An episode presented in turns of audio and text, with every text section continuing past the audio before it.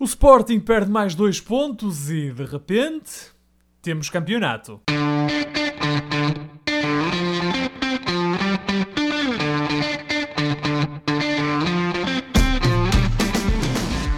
Bem-vindos à primeira emissão dos Meninos de Ouro. Eu sou o Filipe Vieira e comigo estão José Lopes e o João Oliveira. E estamos aqui reunidos para uma conversa transatlântica sobre futebol. Eu estou nos Estados Unidos, o Oliveira está no Reino Unido e o Josué está em Portugal. João Pedro, como é que estás hoje? Filipe, estou ótimo. Aqui em Inglaterra, os pubs e os barbeiros acabaram de abrir, portanto, depois de uma seca de um ano e meio, pelo menos o cabelo eu vou poder cortar. Era o que eu ia dizer, está na hora de cortar o cabelo. É Josué, e tu, e tu, José, contas? Olha, Filipe, eu também estou bem. Uh, espero que vocês também esteja tudo ótimo com, convosco. Um, e olha, cá por Portugal continuamos a desconfinar. Esperemos também continuar a evoluir no sentido positivo. Uh, se bem que eu desconfio que o Oliveira vai passar mais tempo no pub do que propriamente no barbeiro.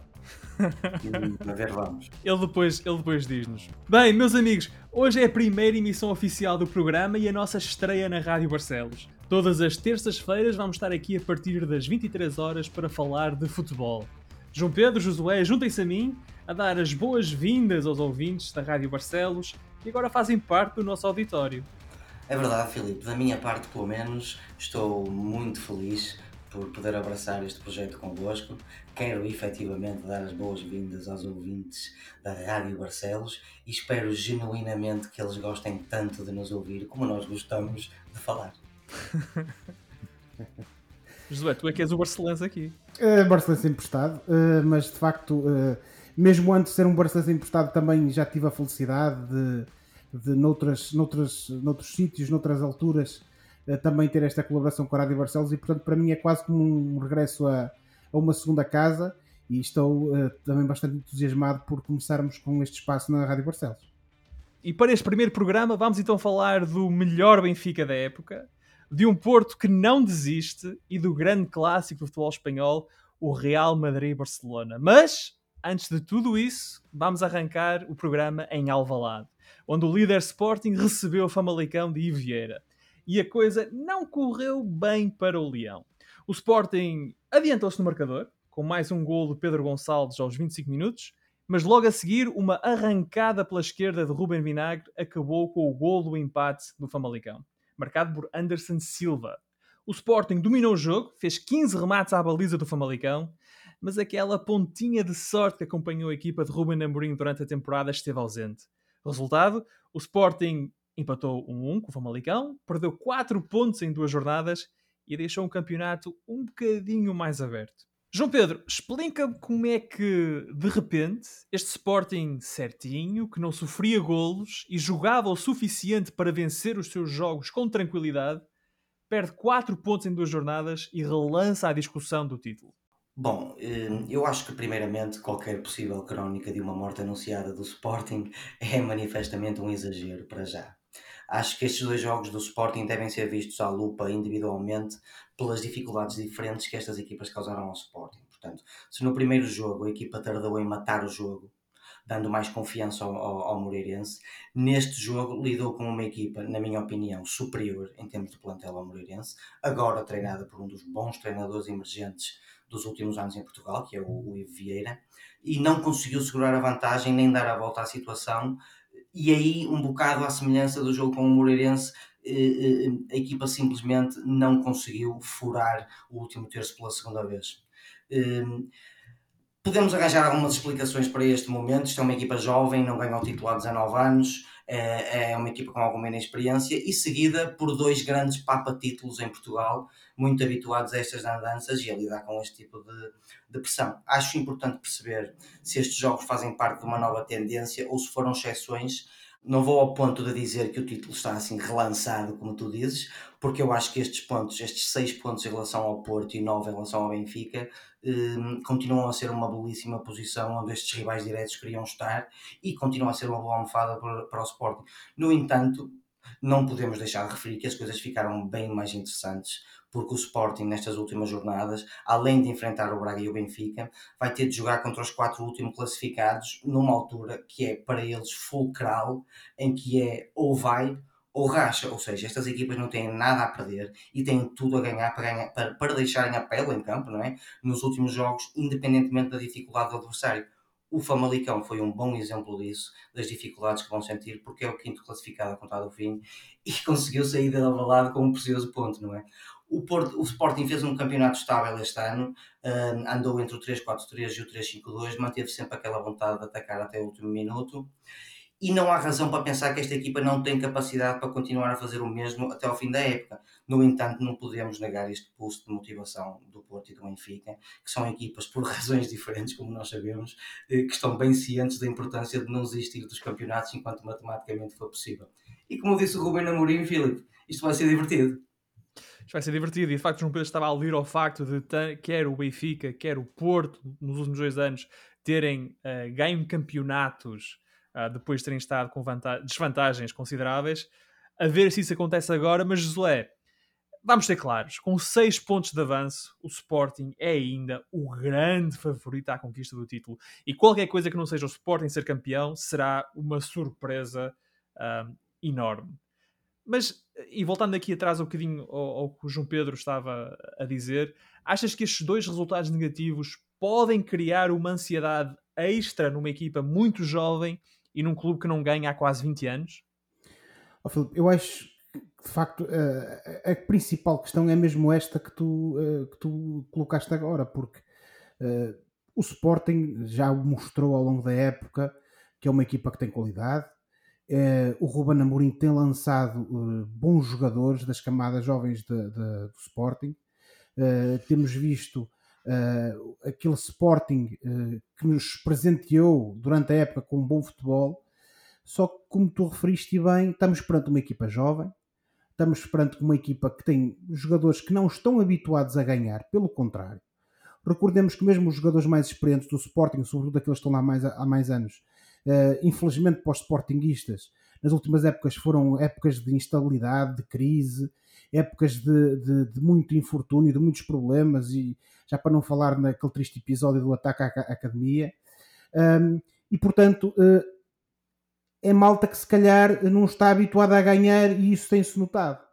E, e nota-se onde? Nota-se de facto uh, neste aspecto de que depois de, de, de, do resultado menos bom do Sporting contra o Moreirense, imediatamente levantou-se essa questão que tu colocaste agora sobre se o uhum. campeonato estava relançado, sobre se efetivamente o Sporting teria esse estofo mental para poder manter-se na frente e, e, suportar a pressão. Uh, e o certo é que nós vimos este jogo contra o, o Famalicão e obviamente também não podemos tirar mérito à equipa de Famalicão, que, que, demonstrou que tem qualidade. Tem qualidade, a meu ver, mais do que suficiente para, nesta altura do campeonato, não estar uh, uh, nestas leads de tentar lutar para manutenção. Mas pronto, isso foi o, que, foi o que sucedeu ao longo da época. Agora acho que finalmente tem um treinador que pode tirar o potencial que a equipa sempre teve. Uh, mas, independentemente de não tirarmos esse mérito ao Famalicão, acho que notaste um Sporting mais intranquilo.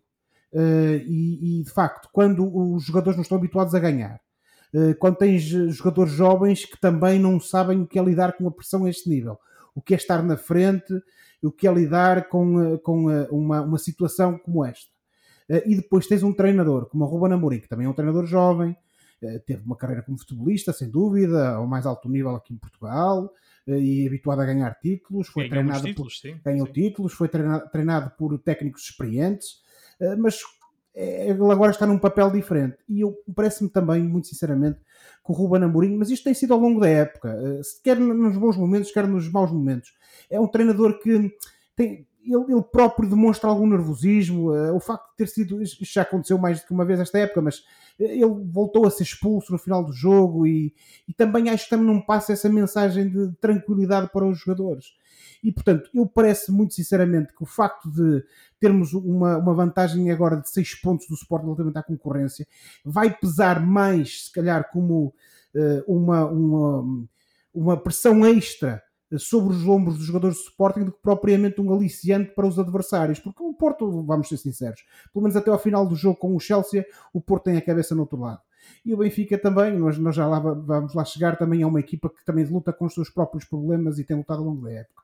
Um, agora, acho muito sinceramente que uh, o, tudo isto uh, misturado com o facto de que nas últimas duas épocas tivemos exemplos, primeiro, do Benfica a recuperar uma desvantagem em relação ao Porto, e depois do Porto a recuperar uma desvantagem em relação ao Benfica, se calhar também fazem com que os jogadores de Sporting pensem que epá, este ano se calhar nos pode acontecer a nós. E portanto eu não tenho dúvidas que é, é verdade que este campeonato é um campeonato para o Sporting neste momento perder, não é para os adversários ganharem. Mas, uh, independentemente disso, uh, acho que o, o, a resposta que o Sporting vai dar no próximo jogo vai ser determinante para se perceber se o Sporting vai entrar aqui ou não numa, uh, numa, numa curva ascendente que pode de facto levar a que haja uma mudança na, na, na liderança da Primeira Liga. Sem dúvida nenhuma. O Sporting na próxima jornada vai a Faro a jogar contra um, um aflito Farense e, e é curioso como a ansiedade acontece sempre que a bola não entra, não é? Porque este é o mesmo Sporting que ganhou ao Gil Vicente já depois dos 90 é o mesmo Sporting que ganhou ao Santa Clara com um gol de Coates já depois dos 90. A, a diferença desse Sporting para o Sporting do jogo Famalicão é que a bola no domingo não entrou. E, e depois outra coisa, Filipe. Uh, isto depois, pá, eu agora não quero entrar aqui numa perspectiva muito homérica da, de, desta situação, mas quando os ventos da fortuna mudam de direção, isto às vezes também não ajuda a que a equipa se mantenha nesse nível de forma. E até agora o Sporting teve a estrelinha, uh, entretanto parece que deixou de a ter, e vamos ver se isso também não pesa psicologicamente nos jogadores. Sim. Uh, vamos agora uh, falar de outro Sporting, uh, o outro Sporting que teve uma jornada complicada, no caso o Sporting de Braga. No domingo, a equipa de Carlos Carvalhal recebeu o Bessade, sabendo que o Benfica e Porto já haviam vencido os seus jogos e por isso só uma vitória servia aos arsenalistas para manterem a perseguição aos três da frente. E tudo parecia bem encaminhado quando Nico Gaetan inaugurou o marcador aos 36 minutos. Mas o Bessade, a equipa com o pior ataque do campeonato, empatou aos 59 minutos por Cassierra, num lance em que Mateus e Raul Silva não ficaram muito bem na fotografia. João Pedro, o Braga perdeu aqui mais dois pontos e nos últimos cinco jogos venceu apenas dois. Ficou a ideia que Carvalhal tentou rodar a equipa, mas jogadores como Sequeira, Sporar e Raul Silva não renderam o mesmo que Abel Ruiz, Piazão e Borja começaram o jogo no banco. Perante as lesões e o cansaço acumulado de uma época longa, faltam mais opções credíveis ao Braga? Um, outra forma de fazer esta pergunta é, olhando para este jogo em particular, Onde é que a equipa falhou? Olhando para este jogo em particular, mas também pensando um bocado na época em geral, um, a rotação num, acaba por ser inevitável num plantel que de facto tem qualidade, embora se possa discutir sempre os jogadores uh, que se escolhe para fazer essa rotação, porque tem que se manter a, a frescura e, neste caso, a, a motivação num plantel que, repito, é um bom plantel em relação a este jogo, mais uma vez, mas também um bocado tendo sendo o espelho da época, nota-se aqui o cansaço de uma época longa, de uma equipa que ontem jogou contra a, melhor, a terceira melhor defesa do campeonato, que inclusive já empatou com o Porto esta época, ganhou ao Braga na primeira volta e até ganhou e empatou com o Guimarães esta, esta época.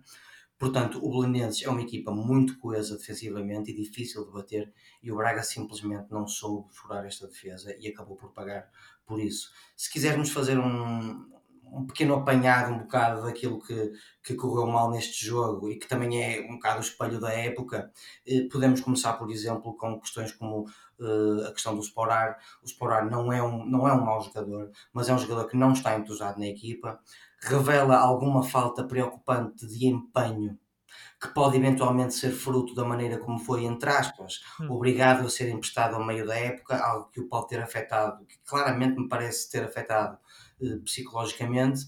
E, e, depois, se calhar, e, e, atenção, eu estou aqui um bocado a, a, especular, mas é o que me parece, enquanto adepto de futebol e adepto do Braga, houve aqui talvez uma potencial sobranceria da parte do jogador, em que talvez ele pensasse que ia ser titular, no entanto, e como nós podemos ver, está num patamar claramente inferior ao, do Abel Ruiz, além de, na minha opinião, já era, de que já era inferior ao Paulinho, que era um dos melhores jogadores do Braga. Acho que a única vantagem neste caso do Sporar foi, foi mesmo otimizar as qualidades do Abel Ruiz através de mais tempo de jogo. O Abel é de facto um jogador muito bom. Um, acho que é importante referir que, que a lesão do, do, de certos jogadores, como o Yuri Medeiros o, e o Sim. Castro, uh, foi importante no sentido em que encurtou o plantel numa fase que, que, que, já começava a ficar cada vez mais intensa da época. Um, e acho sinceramente que a falta de qualidade da equipa até à saída do Paulinho era no eixo da defesa, independentemente de jogar numa estrutura de três centrais ou nos tradicionais quatro defesas. Acho que era a parte mais debilitante, não só pela falta de opções, não, desculpe, perdão, não pela falta de opções, mas pela falta de qualidade das mesmas. Um, a ascensão do David Carmo, apesar da idade e de algumas lacunas defensivas, eh, eh, eh, estava a dar alguns, alguns resultados e foi uma machadada porque coincidiu mais ou menos ao mesmo tempo com a saída do Bruno Viana para o Brasil por questões uh, disciplinares. Como já disse, a lesão de, do Castro foi um golpe porque dava mais opções ao Braga, sendo um jogador de qualidade e diferente, que oferecia outras coisas uh, que o francês, diferentes daquelas que oferece o francês, não é? O francês é melhor naquela chegada ao último terço e nas zonas de finalização, e o Castro era um jogador coeso defensivamente e ambos eram, são muito bons no, na meia distância. E eu acho que estas lesões eh, eh, aliadas eh, ao cansaço de uma época longa acabam por explicar um bocado, por exemplo, esta impossibilidade de furar a defesa bem coesa do, do Belenenses do Belenenses Petit, sim. Mas é, é, é, curioso porque durante muito tempo a narrativa era que este plantel do Braga estava ao nível do dos três grandes em termos de, de, de qualidade e em termos de uh, alternativas, mas mesmo assim, com esta vaga de lesões, com este número de excessivo de jogos, parece que de facto ficaram a nu algumas debilidades, nomeadamente, eu diria, na zona central da defesa e no ataque. Sem dúvida nenhuma. Uh, tocaste naqueles que são uh, provavelmente os pontos mais, mais importantes. Eu nunca. Eu nunca gostei muito desta defesa do Braga, peço desculpa estar a falar desta forma, mas eu, eu nunca achei que o Braga, eh, esta época, e até se calhar nas recentes épocas, tinha, eh, ou centrais neste caso, um, à altura da, da, dos pergaminhos da, da, equipa e daquilo que a equipa quer atingir, eh, e isso, Sim. especialmente quando o Braga perdeu dois defesas a meio da época, notou-se uh, claramente. E mais uma vez a questão do ponta de lança, de facto, uh, uh, o, o, o Sporar foi um bocado a solução que estava disponível. E, e portanto, eu repito, para mim a grande, a grande vantagem desta troca do Paulinho foi mesmo poder otimizar a qualidade do Ruben, do Abel Ruiz. Veremos então o que é que o Braga faz no mercado, se se vai mexer para trazer novos centrais ou avançados para o clube. Mas um mercado que, visando a próxima temporada, Josué, dificilmente vai ter um Braga na Liga dos Campeões, não é? Quer dizer, estando agora a 3 pontos do Benfica, estando a 6 do Porto, Uh, fica agora o Braga a ver a Liga dos Campeões por um canudo, não? Oh, Filipe, eu sentir-me-ia uh, tentado a concordar contigo e, e sinto-me, porque neste momento estamos a ver é, aquela velha história. Uh, mais do que propriamente a situação, é preciso ver é, é a maneira como as coisas têm evoluído uh, no, no passado recente. E de facto temos visto um Benfica numa curva ligeiramente ascendente, com algumas melhorias, tanto de resultados como ligeiramente em termos exibicionais, e pelo contrário, temos assistido a um Braga que estará numa curva descendente, com alguma inconstância de resultados nos últimos jogos eh, e, sobretudo, eh, tem mostrado, e é uma das coisas que, que, que o João Pedro falou há pouco e, e que, que, é perfeitamente pertinente neste caso, uh, tem mostrado esse, e acusado esse desgaste de uma época que já é longa. O Braga esteve em todas as frentes, o Braga teve o azar, o infortúnio de ser também fustigado por lesões de jogadores importantes. O João Pedro já falou disso. Uh, e também, a meu ver, acho que o Mr. Carvalhal, se calhar, tendo em conta esse, esse, esse, desgaste e essa sobrecarga de jogos, eu também acho que se calhar é discutível a questão de se, se ele começou a rodar a equipa um pouco tarde. Uh, hum. Mas pronto, isso eh, parece-me que, também é algo que se calhar poderia, merecia, merecia alguma análise, mas agora também não vamos estar aqui a, a, a, a alongarmos nesse, nesse tema, mas acho muito sinceramente que é uma crítica que eventualmente lhe pode ser apontada. Agora, o Braga, obviamente, depois desse desgaste todo, dessa sobrecarga toda, uh, e uh, chega a esta altura do campeonato e está a pagar a fatura por isso. Não tenho grandes dúvidas relativamente a isso. Uh, e depois há uma outra questão, a meu ver, e pegando agora na questão do, da saída do Paulinho, que é e o Mr. Carvalhal já falou disso. Uh, o Sporting de Braga teve que alterar a sua maneira de jogar, isto são palavras do Mr. Carvalhal, não são minhas, uhum. uh, a partir do momento que o Paulinho sai.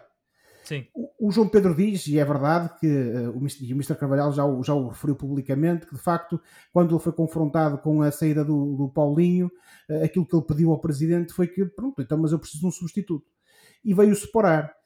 Agora, por todas as razões que o Oliveira apontou, e mais uma, a meu ver, que é o Sporar, muito sinceramente, não tem qualidade nem para ser jogador do Sporting nem do Braga, neste momento, mas isso é a minha opinião.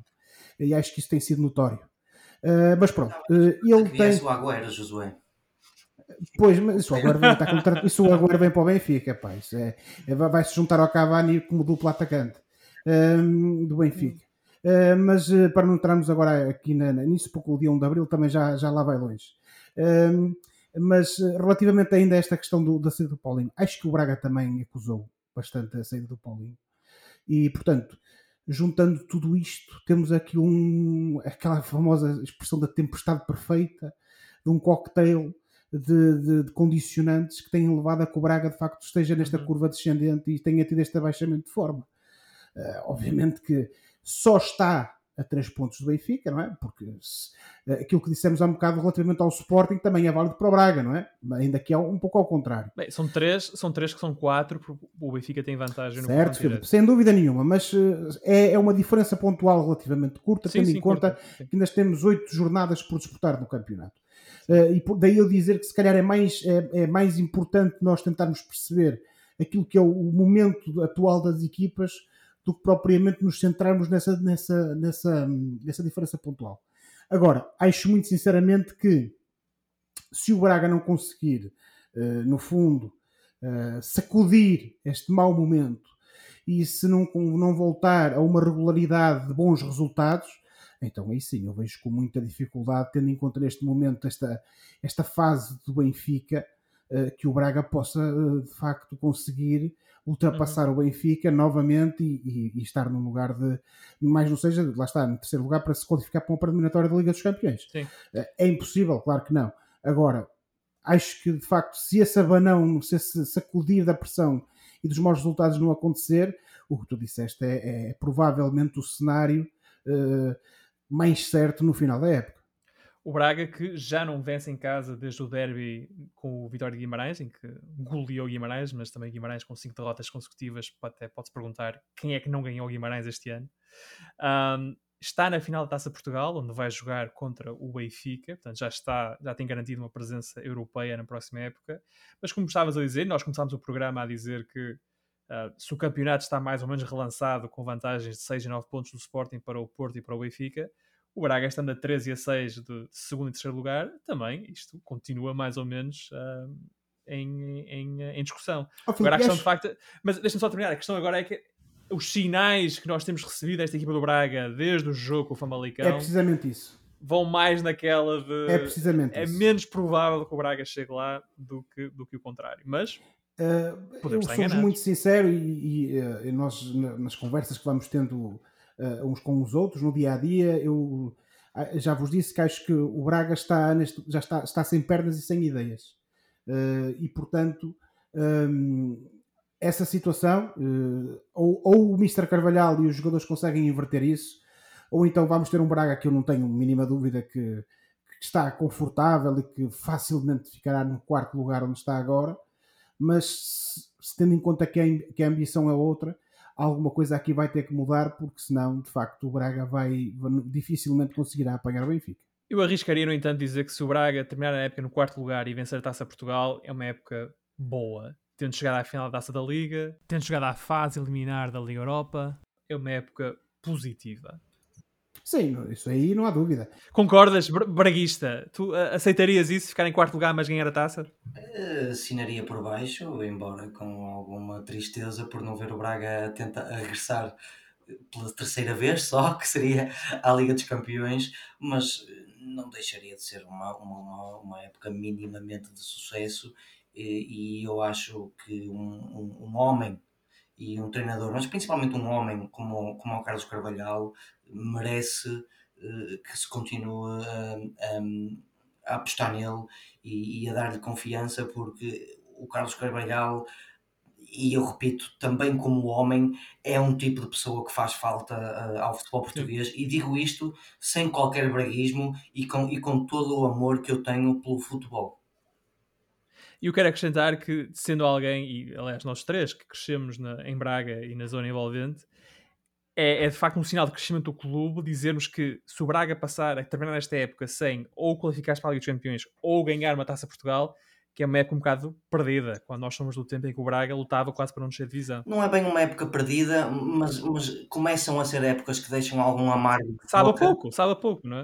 Deixam algum amargo de boca, só, só para acabar, só porque principalmente o, o, isto é culpa do Braga que habituou nos últimos, vamos dizer, 18 anos uh, habituou os adeptos a, a, a, algo melhor, a buscar algo melhor. O Braga tem sido a única equipa que tem conseguido uh, bater-se minimamente de igual para igual com os, os denominados três grandes de Portugal. Um, de uma forma constante e regular, sim. Sendo que o Braga é o enorme, não é, João Pedro? Sem dúvida nenhuma, e que nunca se esqueçam disso. Ora, o enorme Braga perdeu assim dois pontos para o Benfica a equipa de Jorge Jesus manteve o terceiro lugar após uma vitória por 5-0 em Passos de Ferreira. O jogo adivinhava-se difícil, mas a expulsão de Steven Eustáquio logo aos 22 minutos abriu caminho à goleada encarnada. Diogo Gonçalves inaugurou o marcador antes de Seferovic se tornar no homem do jogo. Marcou dois gols e deu outros dois a marcar, a Rafa e a Darwin. O Suíço é agora o melhor marcador do campeonato. Jorge Jesus surpreendeu ao entrar na Mata Real com três centrais, Lucas Veríssimo, Otamendi e Vertonghen. Mas a verdade é que a equipa mais uma vez evidenciou enorme solidez defensiva e já vai exibindo uma certa nota artística no ataque. Parece-me evidente que este é o melhor Benfica da época e aquele que mais próximo tem estado de arrasar. Uh, João Pedro, eu fiquei algo surpreendido quando vi que o Benfica ia jogar com três centrais em passos de Ferreira, mas a verdade é que a equipa defendeu bem e o Elton Leite já leva 680 minutos consecutivos sem sofrer golos. São mais de 11 horas a deixar os adversários a seco. O Benfica já tinha jogado neste esquema em Braga e em Alvalade, portanto está visto que nos jogos mais complicados Jorge Jesus vai apostar num 3-4-3. E porquê é que ele o faz? Quer dizer, porquê é que ele joga desta maneira nestes jogos um bocadinho mais difíceis? Bom, isso parece-me hum, que acontece principalmente por duas razões. Hum, a primeira será hum, uma adaptação aos clubes com quem está a jogar, ou seja, no caso do Passos, isto é uma questão de respeito pelo Passos. O Passos é uma das boas equipas do Campeonato Português. Quinto classificado, diga-se.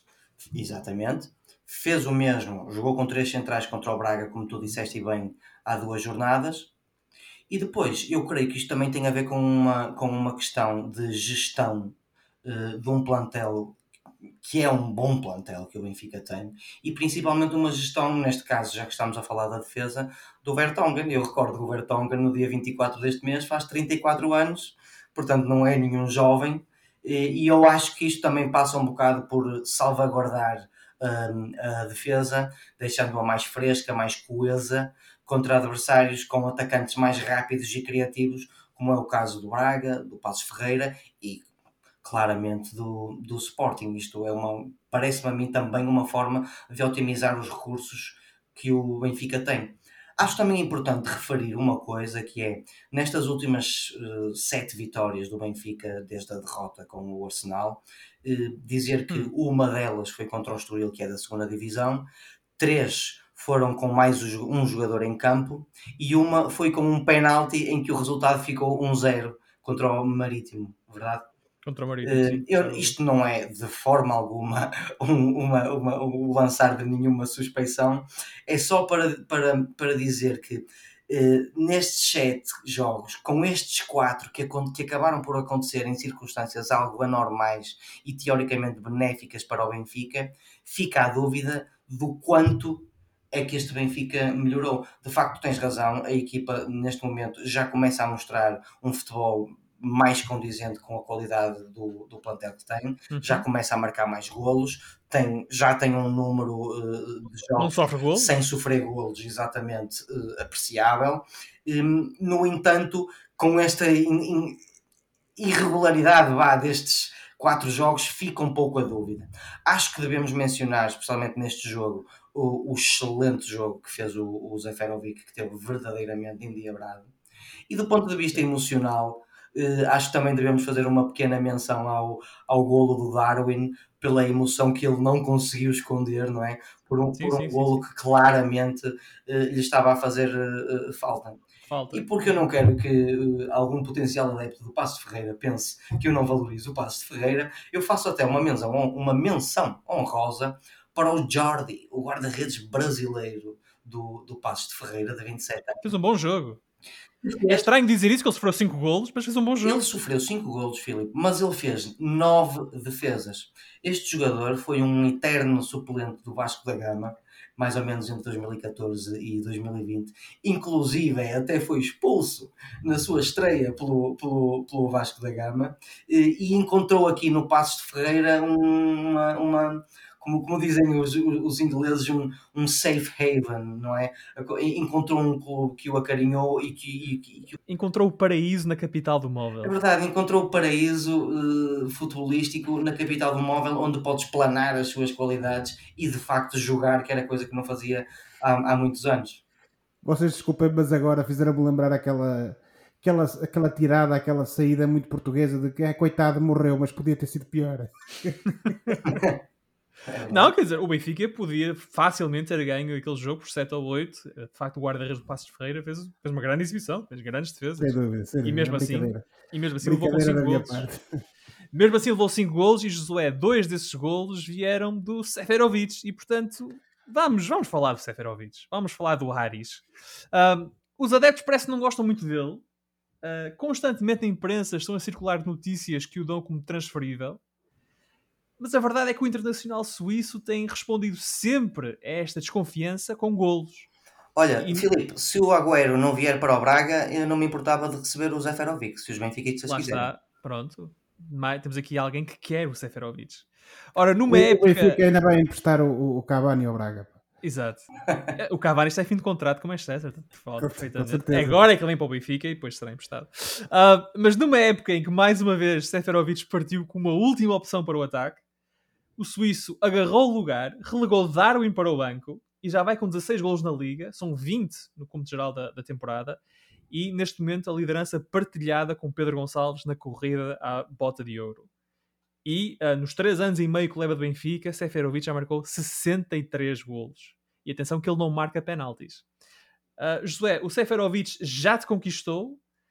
Um, ou, ou olhas para ele como uma espécie de patinho feio, como fazias em relação ao Cardoso?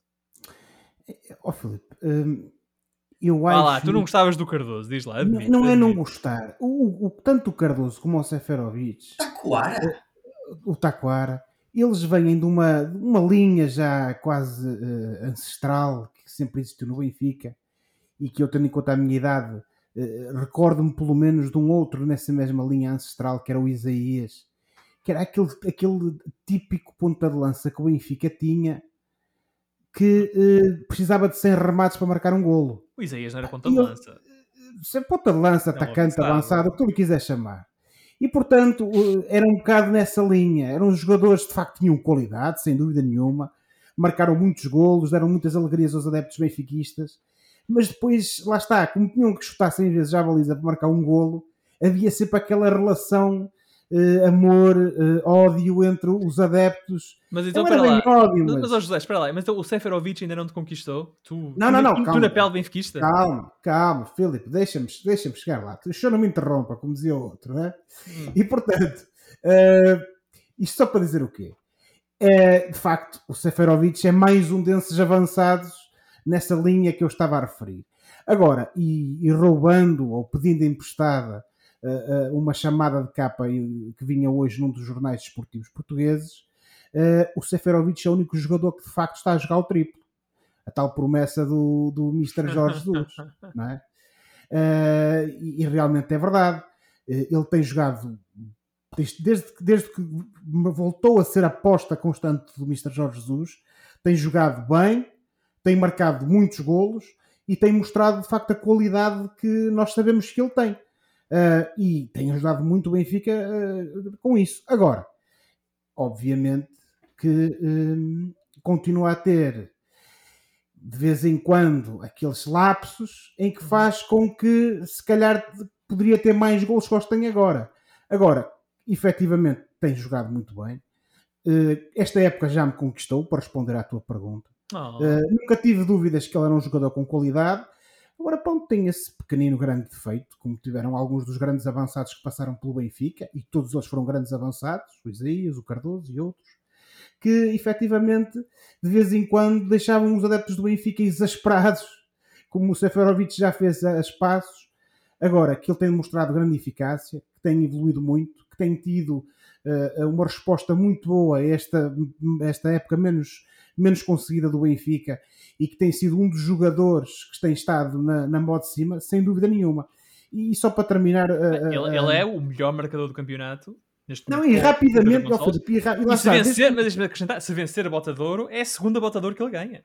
Sem dúvida, sem dúvida. E, e lá está. É, ele, ele, rapidamente, ele rapidamente uh, uh, conseguiu uh, anular essa vantagem enorme que o, o Pote tinha relativamente um, à concorrência, sim. À concorrência, exatamente. Portanto, isso obviamente também demonstra alguma melhoria de forma por parte do Benfica. Agora, eh, eu acho que eu quando vejo os jogadores como, como o Seferovic, lembro-me sempre, com as devidas distâncias, não é? E com as devidas diferenças, também lembro-me sempre de um, de um, jogador chamado Ivan Zamorano, eh, um grande avançado, por uma razão muito simples, porque ele era um jogador, também era um bocadinho patinho feio e por todos os clubes onde ele passou, normalmente tentavam arranjar alguém para o substituir. E eu lembro-me daquele célebre episódio quando o, Ronaldo Fenómeno vai do Barcelona para o Inter, em que, eh, no fundo, tiveram que roubar, entre aspas, a camisola 9 eh, ao, ao, ao Zamorano e que ele jogava com a camisola 1 mais 8. Uhum. E não sei se recordam disso. Sim, sim. E mesmo assim, apesar de tudo isso, ele continuou a ser um jogador de muita qualidade que marcava golos a torto e a direito. E, portanto, eh, acho que o Seferovic está, no fundo, depois de todos esses momentos menos bons e das críticas que lhe fazem, está a dar uma resposta à altura do bom jogador que ele é. O Seferovic, eh, o Benfica, procura o avançado, mas tem aqui, talvez, a felicidade tão perto. Um, o Benfica manteve, assim, esta jornada à pressão sobre o Porto, uh, que segue no segundo lugar e uh, está agora mais perto do líder. Os campeões nacionais foram a Tondela vencer por 2-0, num jogo que esteve sempre controlado. Uh, Torinho Martínez a meio da primeira parte e Taremi, já perto dos 90, fizeram os golos que resolveram a partida para o Futebol Clube do Porto. João Pedro, esta vitória do Porto nunca esteve verdadeiramente em causa, pois não? Nunca me pareceu que, que estivesse, sinceramente. Dificilmente estaria. Uh, digo isto porque uh, a frequente boa reação que o Porto tem às derrotas uh, aliada, neste caso, a um adversário que foi bastante macio, fez com que os Dragões tivessem resolvido este jogo relativamente cedo. Um, eles jogaram no mesmo sistema, de 4-4-2, fizeram algumas alterações a pensar no, no, no jogo com o, com o Chelsea, Chelsea. mas mesmo tendo feito essas mudanças, entraram de forma forte no jogo, marcaram cedo um, um bom golo do, do, do Tony Martinez, uh, a um passe ainda melhor do, do Pepe, do qual eu vou falar, um, e a partir daí o Porto geriu confortavelmente o resultado. O Tondela reagiu nos primeiros minutos da segunda parte, ou esboçou uma ligeira reação nos primeiros minutos da, da segunda parte, mas o Taremi acabou por matar o jogo nos últimos minutos, no segundo golo, num, Porto, num jogo que eu considero que o Porto controlou e tornou fácil uh, do início ao fim. Acho que temos que fazer honra uh, ao campeão europeu uh, Pep, eh, um homem que aos 38 anos continua a desafiar as leis da física e do futebol com um número verdadeiramente impressionante de jogos e minutos este ano, Filipe, eh, e que ainda eh, culminou uma bela exibição com um passe fantástico para o, para o Tony Martínez uhum. para o primeiro golo. Acho que é importante referir um bocado na cena daquilo que dissemos em relação ao Sporting, que o Porto também joga com uns aflitos o Porto joga com o Famalicão, com o Nacional, com o Farense, com o complicado Belenenses, além do Benfica e do Guimarães e do Rio Ave. Portanto, eh, e repetindo um bocado o que disse o Ruben Amorim, isto vai ser divertido. Filho. Isto vai ser divertido, de facto é uma ponta final de campeonato complicada para o Porto. Mas Josué, um, o ano passado o Porto recuperou de uma desvantagem de 7 pontos para o Benfica. Nas últimas semanas, Sérgio Conceição foi avisando que o Porto não ia facilitar a vida ao Sporting. E nestas duas semanas, o Porto ganhou 4 pontos aos Leões e a distância agora é, como nós já temos dito, de 6 pontos. Portanto, quantas vezes é que tu achas que alguém no balneário do Porto já disse é pá, o ano passado recuperámos 7 pontos, agora são só 6. Um, achas... Déjà vu? Déjà vu. Achas que os dragões são capazes de repetir a proeza da época passada? São capazes, não há dúvida, Filipe. Por tudo aquilo que, o Oliveira disse e, que temos assistido, uh, temos tido um Porto com, com, uh, com valor uh, suficiente para, para conseguir essa façanha, eventualmente. mas, como eu referi há pouco, e também para não ser incoerente, de facto este campeonato é para o Sporting perder e não para os adversários ganhar ok, a, a, distância, a distância pontual diminuiu-se, mas continua a ser 6 pontos. O Porto, a meu ver, e os jogadores neste momento têm, como eu disse há pouco, eles têm a cabeça noutro sítio que não o campeonato.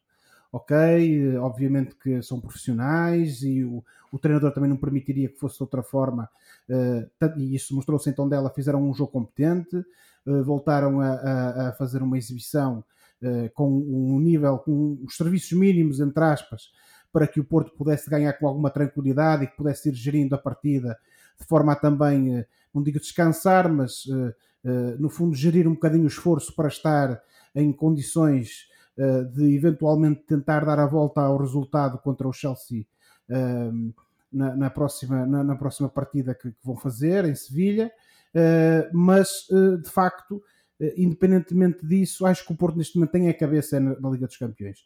Se, infelizmente, o Porto acabar por ser eliminado contra o Chelsea, aí sim, aí teremos um, um, uma, uma, equipa do Porto completamente focada, até porque também já não tem outras competições que possa ganhar, uh, completamente focada em aproveitar os eventuais deslizes do Sporting e, e, uh, e, conseguir mais uma vez dar essa volta e voltar para o primeiro lugar. E agora, só mesmo para terminar, uh, acho muito sinceramente que aquilo que o Oliveira disse também é pertinente. Uh, o Porto também vai ter um final de época complicado e, uh, e de facto, uh, felizmente, temos aqui ingredientes no topo da, da, tabela da Liga Portuguesa que nos permitem antecipar um final de época verdadeiramente interessante. Eu fico quase com a ideia que quase tanto quanto os, os adeptos do Porto vão estar a apoiar o Porto no jogo com o Chelsea, vão estar os do Sporting porque querem que o Porto passe, porque ah, estão à espera de manter esse Porto com a cabeça no outro sítio. Os adeptos do Sporting neste momento devem estar a, a, a, rezar e a fazer ofrendas para que o Porto seja campeão europeu. Exatamente. Não tenho dúvidas disso. Ah, mas estás a falar do Porto com a cabeça no outro sítio, e esse outro sítio é a Liga dos Campeões. Ora, a hora que este programa for para o ar, os nossos ouvintes vão ter uma vantagem sobre nós é que já vão saber o que aconteceu ao Porto em Sevilha na segunda mão contra o Chelsea. Nós ainda não sabemos e, portanto, eu proponho que façamos aqui uma espécie de um. Mas vamos arriscar um prognóstico que é para neste primeiro programa dos Meninos de Ouro os ouvintes ficarem com uma ideia de qual de nós é melhor adivinho. Portanto, João Pedro, se pensarmos neste Chelsea-Porto, porque tecnicamente o Chelsea está a jogar em casa, nesta segunda mão em Sevilha, uh, arrisca um resultado e quem é que passa a eliminatória? Bom, uh, correndo o risco de estragar uh, já no primeiro episódio a minha uh, curta reputação enquanto radialista, eu diria que o Porto vai empatar 1-1 um, um, e vai ser eliminado. Passa o Chelsea. Josué, tu? eu espero estar, sinceramente, espero estar enganado, mas acho que o Porto vai ganhar o jogo, mas vai perder a eliminatória. Eu, por minha parte, vou dizer que o Chelsea. Acho que o Chelsea vai ganhar o jogo. Uh, eu diria talvez 2-1 e, e, vai passar a eliminatória que, como estarão recordados, o Porto perdeu a primeira mão por 2-0. Uh, ah, mas esse, esse, é o meu feeling, tendo em conta o jogo do Chelsea deste fim de semana. Já, já apareceu mais o Chelsea de há umas semanas atrás e, portanto, acho que o Chelsea vai passar, ganha o jogo e passa a eliminatória. Mas espero estar enganado e que o Porto, eu e, e se calhar os, os Sportingistas todos, que o Porto passe e siga na, na Liga dos Campeões. Josué, dá-nos agora rapidinho aqui uma, uma análise do Gil Vicente. Aqui para os nossos ouvintes da Rádio Barcelos. O Gil perdeu na recepção ao Moreirense de Vasco Seabra por 2-1. Os galos mantiveram o décimo lugar, mas estão agora numa situação pontual um pouco menos tranquila. Estão apenas a 4 pontos do 16º lugar, que é o lugar do play-off da manutenção. E na próxima jornada é uma visita à luz. Uh, o, que é que, o que é que te pareceu este Gil Vicente Moreirense, Josué? Foi um jogo bastante competitivo, foi um jogo interessante de se ver. Uh, e como, como, as pessoas uh, tiveram a oportunidade de, de, testemunhar, de facto, voltou a ser um daqueles jogos, pegando um bocadinho naquilo que disse há pouco a respeito do Porto, decidido no, nos, nos, detalhes. aliás, a equipa do, do, do Moreirense adiantou-se no marcador precisamente graças a, a um penalti. Uh, o Gil Vicente tentou equilibrar e, e, e a espaços uh, tentar estar por cima do Moreirense, e não é por acaso que uh, o jogo terminou com uma posse de bola de 60% para, para o Gil e, e 62, 38 e 38 apenas para o, para o Moreirense. Mas o Moreirense foi uma equipa que teve uma abordagem mais cínica, também teve alguma sorte, e apesar desse, desse empate madrugador do Gil na, na segunda parte, por, por intermédio de um gol do, do Pedro Marques. Eh, depois, eh, no segundo tempo, mais uma infelicidade, lá está, aqueles erros vão aparecendo, e houve um autogolo que acabou por dar esse, esse segundo golo ao Moreirense, que depois tentou até ao final uh, assegurar essa vantagem. O Gil, como, como todos nós sabemos e como também tem sido dito pelo, pelo treinador, está nesta, nesta, neste campeonato e está neste momento a lutar para, para assegurar essa permanência. Uh, já não está longe daquela barreira psicológica dos 30 pontos que normalmente costuma assegurar a, a permanência. Uh, existe também cada vez mais um fosso maior entre os dois clubes do fundo da tabela e depois, obviamente, que o terceiro também vai fazer um playoff uh, com o terceiro classificado da segunda liga para ver quem é que sobe e quem é que se mantém.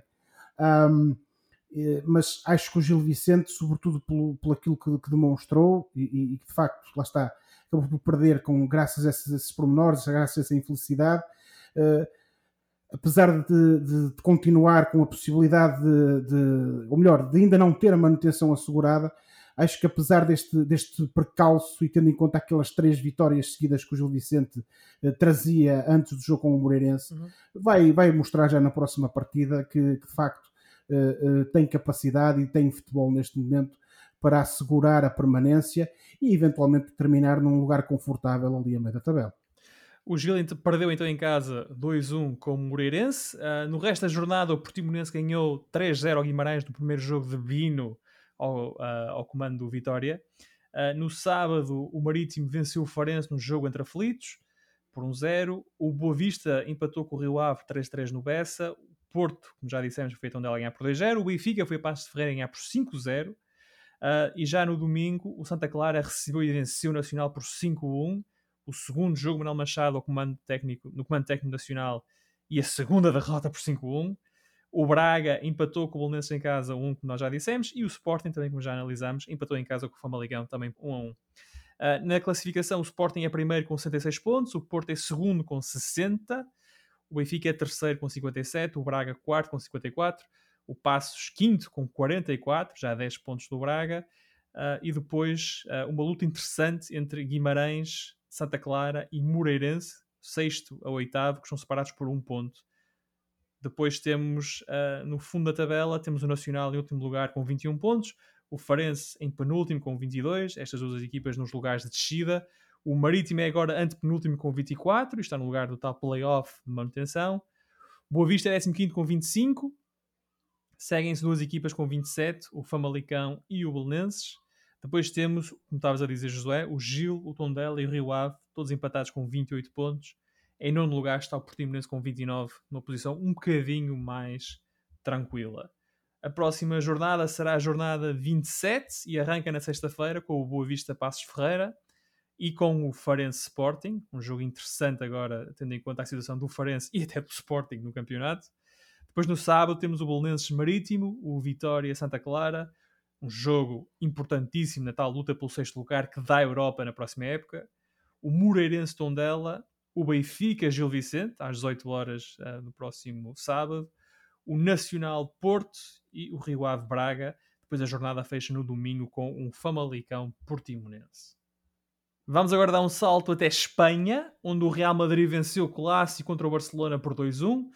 O jogo foi interessante. Uh, ao intervalo, o Real vencia por 2-0, com golos de Benzema, de calcanhar, e Toni Kroos. Mas o Barcelona virou o jogo na segunda parte, reduziu por Oscar Mingueza e teve uma série de oportunidades para empatar, incluindo uma bola no ferro no último lance do encontro. Já no domingo, o Atlético Madrid empatou em Sevilha com o Betis e deixou a classificação assim. O Atlético é neste momento primeiro com 67 pontos, o Real é segundo com 66 e o Barcelona é terceiro com 65. Caso tenham perdido a conta, isso quer dizer que os três primeiros classificados em Espanha estão separados por dois pontos. Meus amigos, neste momento parece-me que é em Espanha que está mais interessante e acesa a luta pelo título na Europa. Uh, rapidamente, uh, João Pedro e Josué, quem é o vosso favorito para vencer La Liga? João Pedro, quem é o teu? Bom, hum, pela amostra dos últimos jogos eh, e tendo em conta um pouco a crise de resultados do primeiro classificado, que é o Atlético de Madrid, uh, tendo em conta também a grande empreitada de renovação do plantel pela qual está a passar o Barcelona, uh, o Real acaba por sobressair, na, na, minha opinião, especialmente nestes últimos jogos. Tanto o Real como o Barcelona vinham de boas séries de jogos, o Real não perdia há 12 jogos, o Barcelona vinha de, de, de 6 vitórias, estavam ambos muito motivados por poderem apanhar o Atlético na frente, mas no final, creio eu, daquilo que eu vi, que a experiência de jogadores como o Modric, o Kroos, o Casemiro e o Benzema acabou por, por fazer a diferença. Eles que mostram que velhos são os trapos. Velhos são os trapos. Eh, e, e, que entraram neste jogo cheios de confiança após uma grande vitória na Champions League contra o Liverpool e mostraram, na minha opinião, ser a equipa mais estável, apesar de terem terminado o jogo com 38% de posse de bola só, eh, acabaram o jogo com menos remates do que, o, do que Barcelona. Portanto, nesse aspecto foi um velho Barcelona, foi um bom velho Barcelona, porque foi uma equipa dominadora uh, naquilo que tem sido a senda do Barcelona nos últimos séculos. Mas quer dizer, dominou em tudo menos o número de golos, não é? É, no final isto fez-me um bocado lembrar a Alemanha. No final ganhou, ganhou não Real. ganhou a Alemanha, mas ganhou o Real Madrid. E eu repito, na minha opinião, alicerçado pela grande experiência dos jogadores que ainda sobram de qualidade no Real Madrid e que mostram que ainda não estão gastos. Ainda não estão gastos. Um, João Pedro aposta no, no Real Madrid. Josué, rapidamente, qual é a tua aposta para um campeão no país vizinho? Eu, por muito que me custe, eh, primeiro porque tenho que concordar com o João Pedro, e segundo porque, como vocês sabem, eu não morro de amor pelo... e segundo porque eu também não morro de amor pelo Real Madrid, uh, mas uh, efetivamente eu acho que o João Pedro tem razão. Uh, e pegando outra vez naquilo que eu disse há pouco sobre o momento das equipas e sobre aquilo que é a evolução e que é a tendência nos últimos tempos. Uh, o Real Madrid tem estado bem, uh, tem recuperado ao longo, obviamente aproveitando também a, a, crise do Atlético de Madrid, mas tem aproveitado para estar neste momento nesta posição que lhe permite lutar pelo título.